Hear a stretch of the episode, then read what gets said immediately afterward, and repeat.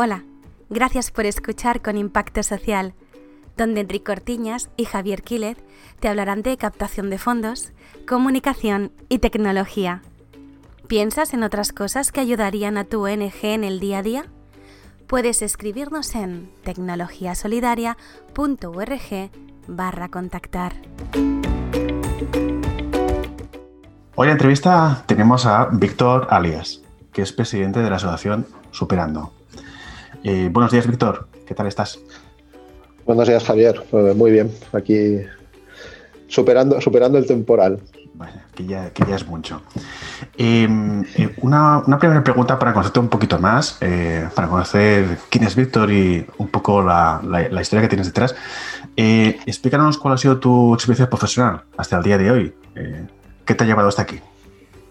Pues eh, mi experiencia profesional al final es un poco eh, distinta a, mi carrera social. yo llevo muchos años trabajando en consultoría, he estado muchos años en el mundo farmacéutico, pero realmente mi, mi pasión y mi proyecto vital, que actualmente superando, eh, nace de forma casi casual. Superando una asociación que se dedica a la inclusión social a través de, deportes de actividad acuática, sobre todo surf y, surf. Eh, pero yo llego ahí porque hace unos 14 años aproximadamente un amigo me invitó un día a que le echase una mano en una actividad de buceo adaptado. Eh, yo no tengo ningún ninguna experiencia ni contacto previo con, la discapacidad. Entonces llegué un día a una piscina donde teníamos a gente parapléjicos, tetrapléjicos, prácticamente eran todos eh, personas con algún tipo de discapacidad física. Y, realmente les damos la oportunidad de, que viviesen situaciones a las cuales habitualmente no estaban, no están habituados. Esa experiencia a mí me marcó muchísimo, sobre todo porque el, primer participante que iba al agua, mm, nada más meterlo al agua, se puso a llorar y yo lo saqué fuera del agua, me imaginaos en el buceo, metidos en una piscina, lo saqué del agua pensando que le pasaba algo y era eh, la emoción de que hacía 25 años que no metía la cabeza debajo del agua. ¿Vale? Era una persona que, la, parálisis la había sobrevenido por accidente, entonces a mí es algo que me enganchó muchísimo y pensé, esto es un pequeño rato de mi tiempo y puede aportar mucho. Eh, desde entonces soy fiel a esas jornadas de buceo adaptado y hace unos siete años tuve la oportunidad de, montar o de colaborar en el montaje de un proyecto muy parecido, eh, pero con, con menores, con niños y niños sobre todo que padecen TEA o que, están diagnosticados dentro del trastorno de espectro autismo. Eh, yo no soy padre, con lo cual pues mi, conocimiento del mundo infantil era bastante limitado y el, mi conocimiento del, autismo, poco más allá de haber visto Rainman en la tele, no sabía nada. Eh, hicimos un día que hicimos una prueba entre nosotros para ver cómo, cómo gestionar el espacio, porque el, buceo al final era algo muy, bastante serio. Y el primer día que fui, llegué a la piscina sin ningún tipo de experiencia. Eh, no, es que fuese acojonado, es que iba totalmente paralizado por el terror. Eh, llegué a la piscina, hubo una niña que tal como entré en la piscina me cogió de la mano y, hasta hoy, hasta hoy, eh, realmente eh, fue una experiencia súper mágica y, realmente es, algo que yo recomiendo a todo el mundo que lo pruebe. de esa experiencia del buceo, pues el buceo tiene una serie de complejidades logísticas que no nos permitía llegar a, todo el, a toda la demanda o a todo el, abanico de, participantes que queríamos. Eh, por ese entonces más o menos yo me destrocé una rodilla y, empecé a practicar paddle surf, que era como algo, en aquel momento éramos cuatro locos que barríamos el mar, ¿vale? Eh, pero pensé que aquello podía ser algo muy bueno eh, para hacer con los niños. Pensar que en ese momento trabajamos básicamente con niños con autismo y el autismo, una de sus características es que presenta desórdenes sensoriales. Entonces, cuando estos niños los metes en el agua, eh, realmente es como un catalizador para ellos y se quedan mucho más relajados. E, e, es otro mono. Eh, hicimos una prueba con algunas familias con las tablas de cuatro amigos, la mía y, el apoyo de, otro loco en, Cubellas y vimos que funcionaba. Y de, ahí nació Superando. esto empezamos, hicimos un par de actividades piloto en 2015 y a finales de, 2015 con dos personas más eh, fundamos Superando. Estas dos personas ahora mismo no están superando activamente, nos siguen apoyando pero, pero teníamos la incorporación de, de, una persona que venía con mucho conocimiento del mundo del paddle surf y de otra persona que venía del mundo de la discapacidad, porque los dos fundadores, Sara, Sara Ignasi, eh, venían de ese mundo. Ignasi, por ejemplo, es, terapeuta ocupacional en Goodman, eh, nos aportaba muchísimo. Y además fue muy curioso porque no, no o sea, hablábamos mucho por teléfono, pero no conseguíamos quedar para, formalizar la asociación. Y esto se firmó un día en un banco de la Rambla Poplano con unos documentos en los templates que había bajado yo de, del portal de, la Generalitat. Entonces, a partir de ahí, pues hemos crecido muchísimo. Eh, el año pasado, por ejemplo, eh, cerramos el año con 174 voluntarios, que es una barbaridad, de los cuales 90 fueron al agua activamente eh, dimos servicio a, casi 400 participantes con casi 2.000 horas de voluntariado. Eh, es, algo que, que, no podemos estar más orgullosos y, más contentos de, nuestra masa social. La verdad es que es algo que empezó como cuatro amigos y, aquí estamos. Víctor, aprovechando que nos hablas de, de los voluntarios, del equipo, ¿Cómo os organizabais antes del COVID y cómo os encontráis ahora en la situación de, emergencia sanitaria? Pues eh, en nuestro caso nosotros hemos paralizado totalmente las actividades porque muchos de nuestros niños, nosotros empezamos a trabajar trabajando mucho con niños con, dentro del, trastorno del espectro autista, pero después hemos, hemos ampliado y tenemos múltiples eh, necesidades, diversidades, discapacidades. Eh, y muchos de ellos están en grupos de riesgo, con lo cual, como lo nuestro es una actividad voluntaria, dentro de nuestros voluntarios tenemos personal sanitario, pero tenemos personal que tenemos personas que simplemente quieren echar una mano y pasar un buen rato en el agua. Eh, el riesgo sanitario nos ha hecho que lo parásemos todo. Lo que sí que siempre hemos hecho y creo que es parte de nuestro éxito con los, con los voluntarios es que nosotros a nuestros voluntarios el compromiso que le pedimos no es que estén 24 horas al día, eh, 365 días al año. Nosotros tenemos una masa social de, voluntarios y cada semana cuando vamos a, organizar nuestras actividades en condiciones normales, convocamos, eh, pues eh, este fin de semana haremos actividad. Y entonces empiezan a apuntarse y tenemos un cupo. Eh, lo único que le pedimos a los voluntarios es que si en esa convocatoria que hacemos el lunes se apuntan para ese fin de semana, eh, que no nos fallen ese fin de semana, pero pueden venir tres fines de semana al año y, ya está, ¿no? ¿no? tienen por qué venir todos los fines de semana, etcétera, etcétera. Entre otras cosas porque también con tantos voluntarios sería imposible organizar actividades donde le diésemos cabida a todos y tenemos que, dar esa rotación. Pero básicamente nuestra organización de, cómo lo hacemos es, basada en, una tecnología bastante arcaica, pero que todo el mundo accede, eh, que es WhatsApp, ¿vale? Eh, y ahora mismo lo que sí que hemos intentado hacer este año, habiendo parado las actividades, era dedicarnos a formar a nuestros voluntarios. Pero es que incluso en eso hemos tenido mala suerte porque eh, tenemos una formación preparada con, con, miembros del INEF que realmente nos han echado una mano ahí enorme y tal para formar a nuestros voluntarios, porque como ya os digo, vienen de, múltiples sectores y múltiples perfiles. Y justo cuando le íbamos a hacer fue cuando ya dijeron que nada, las últimas medidas, anunciaron las medidas de nada de grupos de más de seis personas, etcétera, con lo cual también nos han destrozado y ahora estamos dándole una vuelta a ver si podemos hacer contenidos de formación online. Pues eh, este punto que tocas, el tema de la organización, voluntarios, e-, era una de las preguntas que, tenía me gustaría eh, profundizar un poco más a ver si eh, nos das algunos aprendizajes, porque con el volumen de voluntarios seguro que tienes un montón de experiencias, un montón de situaciones que, que os habéis encontrado. Han contado un poquito, la herramienta final que utilizamos es, WhatsApp. ¿Esto es así? ¿Es el principal canal de comunicación? En nuestro caso es el principal canal de comunicación, aunque tenemos un par de personas dentro del voluntariado que son antitecnologías y con estos todavía nos comunicamos con este par de personas con SMS, pero sí, nuestro, organización básica es WhatsApp. Lo que sí que dentro de la de la gestión del voluntariado, pensar que nosotros trabajamos con menores y trabajamos con menores con discapacidad.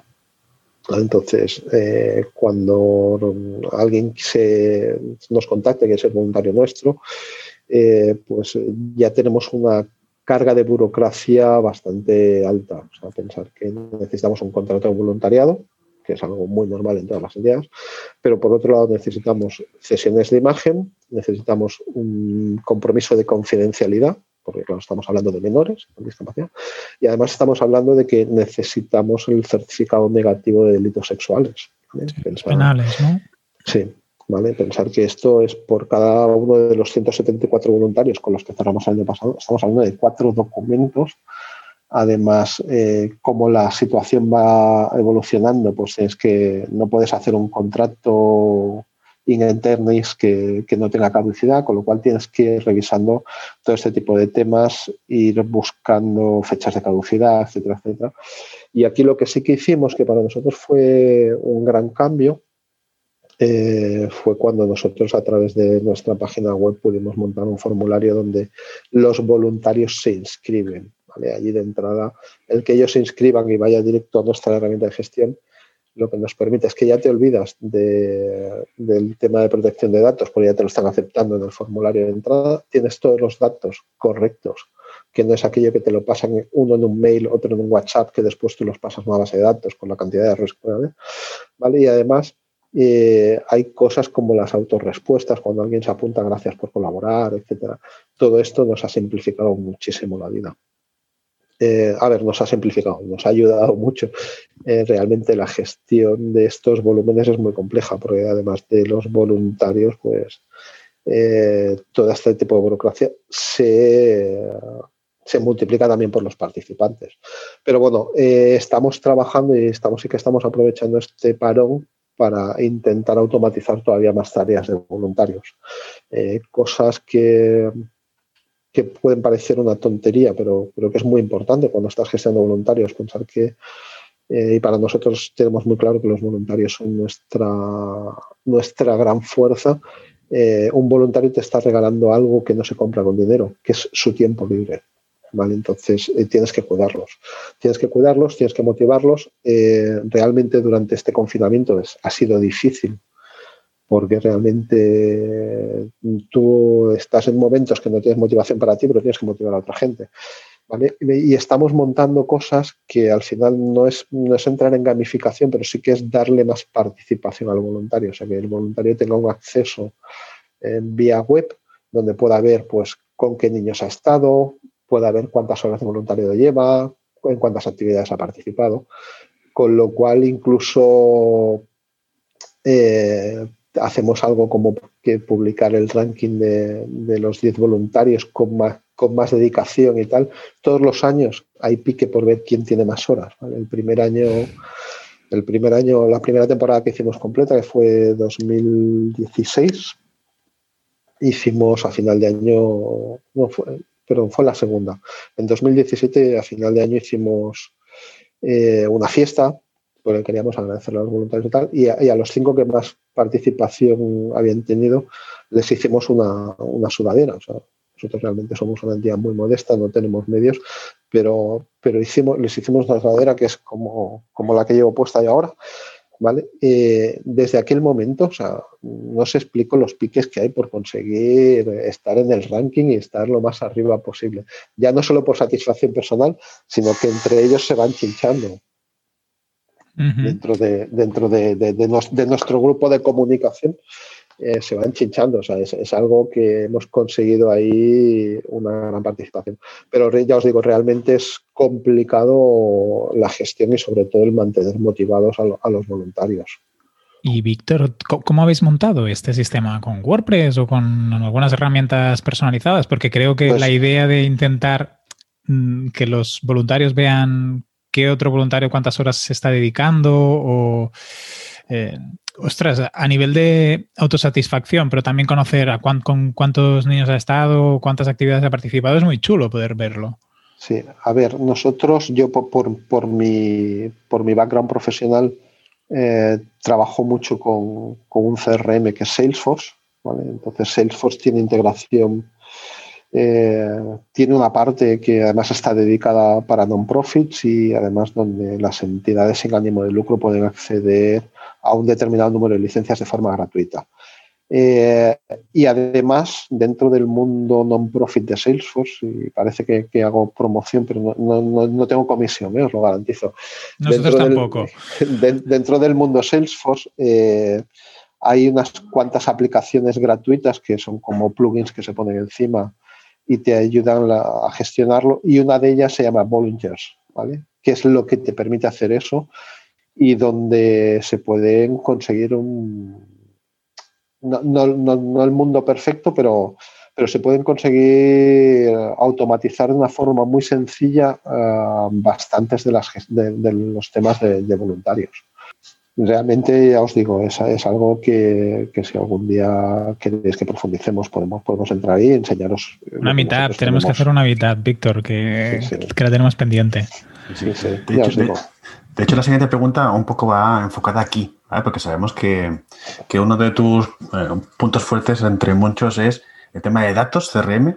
¿vale? O sea que no queríamos eh, eh, dejarte de la entrevista sin, que, sin preguntarte eh, ¿Cómo pueden hacer muchas entidades para aprovechar herramientas de este tipo? Eh, incluso si nos compartes cómo ha sido el caso de Superando, ahora lo introducías un poquito con Salesforce y todo este tipo de módulos, pero hay muchas entidades que tienen miedo a dar el paso. ¿Cómo enfocarías este camino para una entidad pequeñita? Estamos hablando de eh, entidades muchas veces de acción directa. ¿cómo, enfocas este tipo de cambios? Pues mira, lo primero es que dentro de las asociaciones la gente tiene que asumir, eh, ahora mismo en Superando somos cinco personas gestionando, eh, pero hasta hace poco éramos uno y medio. Entonces, lo primero es que tienen que asumir que eh, nadie puede hacerlo todo, nadie puede saber de todo y, no llegas a todo, porque al final o yo durante mucho tiempo y, y Enrique lo sabe porque ha padecido alguna, alguna de, de mis frustraciones o sea, ah, yo soy el presidente de Superando, pero también soy el webmaster, el community manager, el gestor de voluntariado, el responsable de fundraising.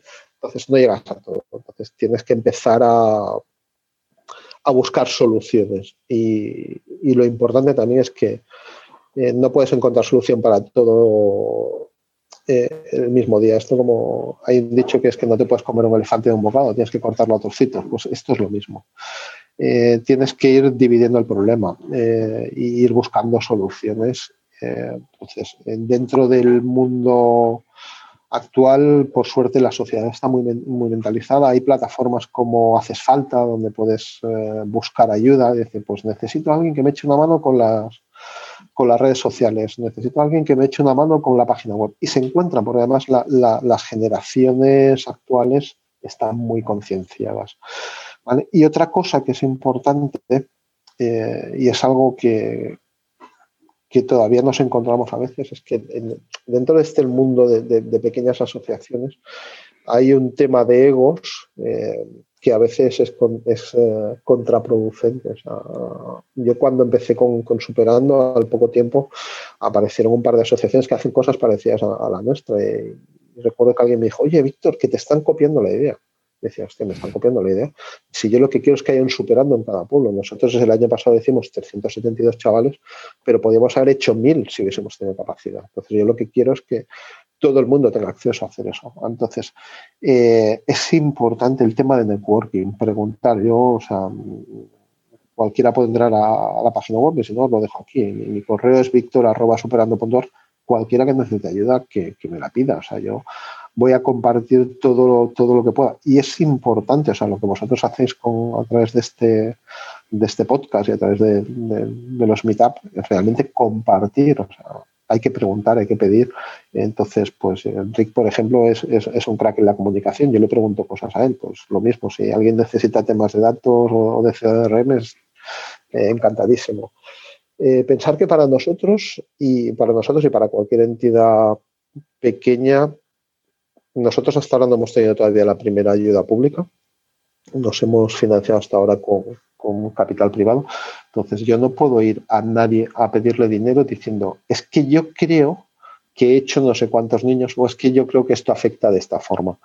Entonces nosotros eh, desde hace tres años, dentro de Salesforce también, eh, registramos al finalizar cada, bueno, registramos cuando se apuntan los participantes de, de, ese fin de semana, los voluntarios, hacemos los grupos, ya queda registrado en Salesforce. Eh, que sí que requiere un poco de trabajo, pero es que sobre la marcha lo vas haciendo prácticamente y, al finalizar cada actividad hacemos un grupo, para cada actividad hacemos un pequeño grupo de WhatsApp donde están los voluntarios que participan y decimos, oye, con los niños que antes de salir del grupo, con los niños que habéis estado, ¿cómo se han portado? ¿Cómo han reaccionado? Eh, ¿Qué logros han tenido? Y todo eso lo pasamos a, a Salesforce. ¿Qué pasa? Que lo que para mí antes era revisar 17.800 Excels para mí o para cualquiera de nuestra organización. Eh, ahora mismo es entrar en Salesforce donde seguramente no está correcta la información al 100%, pero por lo menos tenemos algo que es muy grande, que es que tenemos una única visión de la realidad, que seguramente que tiene alguna niebla, pero, pero es una única visión, con lo cual nosotros de entrada, cualquiera, cualquier persona de, de superando ahora mismo entra a la base de datos y va a tener la misma visión y va a saber cuántos niños llevamos, cuántas horas de voluntariado, qué tenemos previsto, cuál es el calendario. esto al final eh, a la gente muchas veces las cosas urgentes no nos dejan ver lo importante y sí que hay que dedicar tiempo a planificar qué es lo que necesito, qué es lo que me va a aportar y voy a necesitar para vender el impacto de, de mi entidad. Y digo vender con toda la intención, ¿vale? Porque el problema que tenemos en el tercer sector es que muchas veces nos centramos mucho en hacer y nos olvidamos de vender lo que hacemos. Y para conseguir fondos y recursos necesitas venderlo. ¿Vale? Es como el concepto cliente, al final CRM aplicado al tercer sector, el CRM no deja de ser focalizarse en el cliente. En nuestro caso, nosotros tenemos múltiples clientes que pueden ser desde, nuestros participantes a las entidades con las cuales colaboramos o a las o a las entidades que colaboran con nosotros eh, aportando recursos. Entonces, esto, ya os digo, es muy importante asumir que no lo podemos hacer todo, que no podemos ser buenos en todo y que necesitamos ayuda, que hay que ir buscando gente que lo haga. Mm, hay cosas como que también son una perogrullada, pero es que al final eh, nos ha pasado a todos. Es que yo tengo un cuñado que es gestor y me va a hacer el IVA o me va a hacer los libros pues no. Hay, hay grandes entidades que nos pueden ayudar con todo eso. Temas como Fundesplay, tercer sector, hay un montón de sitios donde podemos acudir, nos puede echar una mano y no tenemos por qué hacerlo todos nosotros. Víctor, has hablado de planificar. Yo, soy un enamorado de la planificación y entiendo que en ciertas circunstancias, en momentos como los actuales, pues hay que cambiarlo. Cosas que se habían planificado, previsto y, hay que tener esa habilidad, pero sin una guía, muchas veces las organizaciones creo que, que van a eso, lo que tú decías, ¿no? La urgencia, a apagar fuegos, a, ostras, ha pasado esto, y nos olvidamos poco, pues desde implementar un CRM o mejorar la base de datos o crear protocolos o guías para los nuevos voluntarios. Si valoráis el tiempo, no sé si es posible ¿eh? que me respondas a esta pregunta, si no lo es, no, pasa nada. ¿Cuánto tiempo habéis dedicado a planificar y cuánto crees que os habéis ahorrado en apagar incendios o en gestionar problemas eh, o incidencias? Pues mira, te diría que o sea, hemos vivido mucho, mucho tiempo apagando incendios, pero hace un par de años eh, empezamos a tener conciencia de que debíamos reservar tiempo para, planificar. Pues para planificar o para hacer, o sea, hacer una guía de voluntariado. Ahora, por ejemplo, estamos aprovechando este parón para hacer una guía de, igualdad eh, y, de, género, aunque, como vosotros sabéis, dentro del tercer sector el 80% como mínimo es eh, representante del género femenino, pero, bueno, pero, pero nosotros lo estamos haciendo. Entonces, el, tener muy claro qué pasa cuando llega un voluntario, qué pasos tienes que seguir, tal, pues nos ha ahorrado el que antes teníamos un buzón de correo donde entraba alguien y, ese correo lo recibíamos cinco personas, con lo cual era un caos porque a veces o no respondía nadie o lo respondíamos cuatro. Ese tipo de cosas. Entonces, a nosotros nos ha ahorrado muchísimo tiempo el tener, pues, planificar cómo, cómo se va a hacer una, una actividad. O sea, nosotros el año pasado, por primera vez, el 1 de enero sabíamos el calendario de actividades que seguro íbamos a hacer todo durante todo el año. ¿Vale? Eh, eso para nosotros, el poder decirle a los voluntarios a un año vista, durante este año vamos a hacer todo esto y además saldrán más cosas, pero todo esto lo vamos a hacer, pues os diría que nos ha ahorrado muchísimo tiempo y también nos ha ayudado muchísimo a gestionar expectativas, que también es un punto muy importante. Pero en temas de planificación, ya os digo, para nosotros el, cómo registramos, cómo planificamos el registro de, actividades, cómo lo estamos haciendo. El, nosotros colaboramos a alto nivel, colaboramos con, con Fundación Cruyff, que nos ha apoyado desde el primer día. Entonces nosotros antes eh, teníamos que hacer milagros para darle los datos y ahora vamos por delante con mucha antelación eh, proporcionando los datos para, poder decir cuál es nuestro impacto. Eh, realmente, Enrique, la planificación es básica y sobre todo también hay un tema donde la planificación es primordial y ahí, ahí nosotros todavía estamos rozando el suspenso, que es en el tema de, plan de comunicación. Tenemos un plan de comunicación muy, muy bien definido, pero, pero al final la pandemia nos ha hecho, pues eso, que las urgencias no nos hayan no nos hayan permitido o que a, causa de las urgencias no hayamos seguido ese, plan de comunicación. más allá de algo que tuvo mucho éxito, nosotros cuando empecé todo el confinamiento para mantener el contacto con la masa social, creamos un, tema en Instagram que era la sonrisa del día. Realmente hicimos 100, 100 sonrisas del día coincidiendo con los 100 días de confinamiento, pero después hemos sido, algo que tenemos que todas las semanas hay que publicar dos veces y hay que hacer branding y hay que hacer eso después se nos ha ido y es algo que, realmente la comunicación sí que requiere una planificación estricta y, realmente cumplirla. Y de eso sabes tú más que yo, Enrique. Sí, a veces también las organizaciones por el día a día no, no, acaban de darle el cariño necesario. A veces se planifica, pero tampoco se ejecuta, y entonces es como un pescador que se muerde la cola. Sí, sí, no, de repente, o sea, algo que, parece muy sencillo. O sea, todos tenemos el calendario de, los grandes días de, señalados. en nuestro caso, pues sabemos que el, 2 de abril es el, Día Internacional del Autismo, que es, que es parte de nuestro ADN. Pues de repente dices, 2 de abril, 7 de la tarde, y no he publicado nada. Porque, porque es lo que os decía, no podemos hacerlo todo. Entonces, esto tienes que dejarlo en manos de, alguien que, se dedique, que lo conozca eh, y que además pues sabemos que las redes sociales no puedes publicar el mismo contenido en, todas las redes sociales.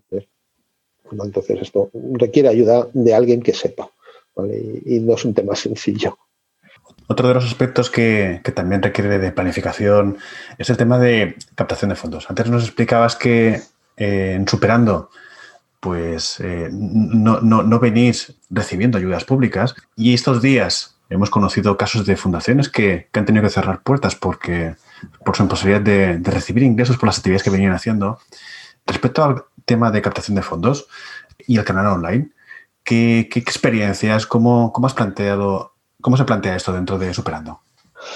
Pues Javier, te diría que esta es nuestra gran asignatura pendiente. Eh, nosotros tenemos eh, activo actualmente, básicamente tenemos como canal mayoritario tenemos Teaming, eh, que es una, plataforma de, de, micromecenazgo donde recibes un euro al mes, o sea, además la donación máxima para una ONG es un euro al mes por persona, que parece algo muy sencillo, pero la gente es bastante reacia a dejarte los datos de la tarjeta y tal para, bueno, para, para dejar o, para darse de alta de un sitio y tal por mes y te dicen, yo te doy 20 euros y te olvidas. Eh, vale, entonces, eso lo hemos movido. Hemos tenido campañas, algunas campañas exitosas a través de mi grano de arena, porque nosotros somos muy pequeñitos, como, como voy repitiendo siempre, pero además tenemos, tenemos que asumir que somos muy pequeñitos y creérnoslo y movernos en ese punto y no hemos dado el paso todavía y nos lo estamos planteando muy seriamente si darlo o no, que es el pasar a ser una entidad de, utilidad pública, que es lo que nos permitiría emitir certificados de donación por nosotros mismos. Vale, lo que pasa es que esto requiere pues, eh, auditoría, requiere un montón de cosas que nos complicaría todavía más la gestión actual. Y, actualmente, ya os digo, para algunas cosas concretas sí que hacemos algún migrando de arena. O sea, por ejemplo, el año pasado hicimos una campaña para construir una tabla de surf con una silla encima, que es como un, como un bucket de, de rally para llevar a participantes con movilidad muy reducida o lesiones medulares muy altas, que era algo mm, que no existía. O sea, hay tres tablas como esta, una en Inglaterra, otra en Asturias y la nuestra, pero, pero para cosas muy puntuales. Para el resto de temas eh, nos hemos, tampoco necesitamos un, gran capital y nos hemos basado mucho en, la, la, donación privada hay tres o cuatro grandes donantes que, nos apoyan cada año. Aquí el gran problema que sí que, tenemos que ver cómo lo afrontamos es que este tipo de, entidades te ayudan siempre para material, para las actividades, pero nosotros actualmente disponemos de una base en Vilanova y una base en Barcelona. Los gastos de, de funcionamiento de esas, de esas bases no nos las financia nadie. Tenemos que, tiene que ser por, por gestión propia.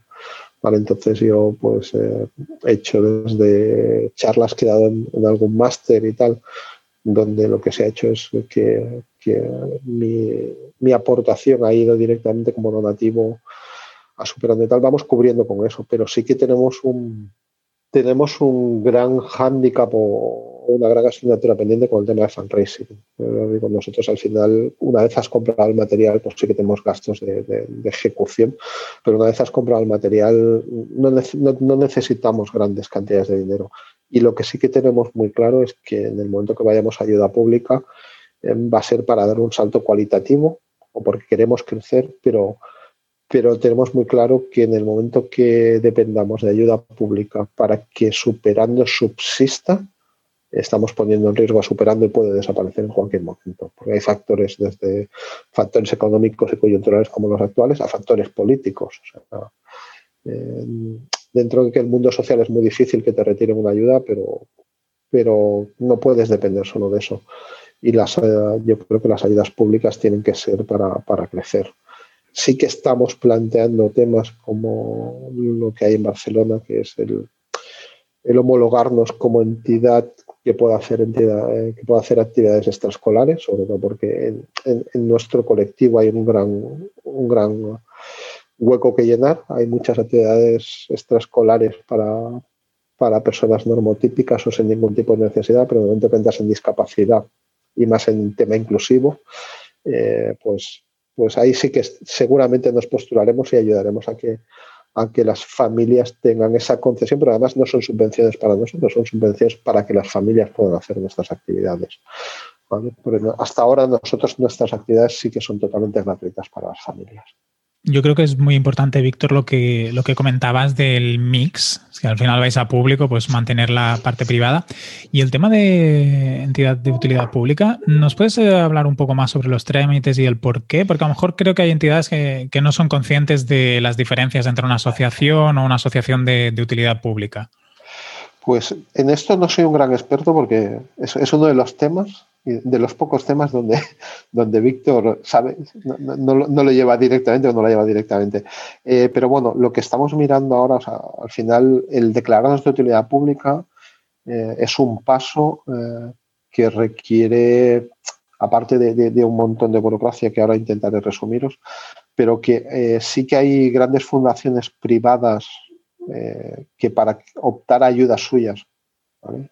Como puede ser, y, me lo estoy inventando porque no sé si es el caso exactamente, pero, creo que Fundación Telefónica, por ejemplo, si quieres participar o colaborar con alguno de sus proyectos, este tipo de fundaciones donde ellos no hacen acción social, sino lo que hacen es subvencionar a otras entidades para acción directa, eh, tienes una serie de ventajas por ser de utilidad pública. O sea, tienes más puntos para que tu proyecto salga adelante. Eh, sobre todo porque utilidad pública supone que tienes que eh, auditar cada año con el coste que eso supone. tienes que auditar, con lo cual, pues teóricamente las leyes de transparencia, etcétera, son, son más, más visibles. Pensar que también ahora el mundo de, las asociaciones y las fundaciones están un poco en entredicho, básicamente porque ha habido casos de malas praxis temas de blanqueo de dinero, etcétera. Entonces, para nosotros, eh, nosotros no tenemos nada que ocultar y publicamos nuestras cuentas siempre, pero, pero el que te las auditen parece que tiene un cierto prestigio más. Y para nosotros la gran diferencia eh, de, declararnos de utilidad pública, porque mm, al final tampoco, hasta ahora no hemos tenido problemas de financiación como para decir es que por no ir a, un concurso de, Fundación La Caixa o Telefónica o Santander, este tipo de grandes fundaciones, eh, no se va a acabar el mundo, pero para nosotros lo que sí que es muy importante es poder emitir los certificados de donación. Eh, o sea, con, desgrabaciones. Con desgrabaciones. Ahora mismo dependemos de, terceras partes que, ellos emiten esos certificados y a cambio de ello eh, pues lógicamente se quedan un porcentaje de la donación, es un porcentaje ínfimo, pero es un porcentaje de la donación para cubrir su estructura su estructura administrativa y, social, pero claro, o sea, entre, entre tener eh, el noventa y tantos por ciento de algo o no tener nada, pues, pues pasamos por ahí, no, no pasa nada. Eh, pero sí que es un, tema que, marca sobre todo cuando tienes donativos de empresas, porque, porque los donativos de empresas que ya tienen una cierta envergadura, sabes que hay un porcentaje que se va a ir a, esta tercera, a esta third party que, que te va a hacer la gestión. Eh, para nosotros, ya, ya os digo, es un tema de prestigio eh, lo que pasa que al final, como os decía antes, el prestigio, más que el prestigio, tenemos que ser, en una asociación con nuestros medios hay que ser muy práctico. Y igual si el prestigio nos va a costar 4.000 euros al año de una, auditoría, pues vamos a renunciar al prestigio, ¿vale? Vamos a ser promedios porque con 4.000 euros eh, podemos tener material para llevar a bastantes más niños al agua, que es que al final lo que a nosotros nos interesa y nos importa y es nuestra misión. Pues a ver si algunas otras entidades se apuntan a, la idea y, os acompañan en el proceso también. Seguro que alguna, alguna te pregunta cómo lo estáis haciendo. Sí, pues aquí estamos. Eh, Víctor, antes de, acabar con la entrevista, siempre nos gusta hacer una pregunta de ¿qué otra persona de otra entidad del tercer sector te gustaría que invitáramos al podcast? Pues mira, eh, yo dentro del tercer sector, y, creo que es algo que está como un poco como un poco oculto, hay, hay entidades del tercer sector donde para nosotros es un, gran nombre y lo vemos como algo enorme y tal, pero que realmente son muy poquita, gente detrás. ¿no? yo por, otros temas tengo contacto con Fundación Gasol. Eh, si todos vemos lo que hace Fundación Gasol, pensamos que hay 25.200 personas trabajando ahí. Gasol ahora mismo no sé, pero deben ser unas 10 personas como mucho.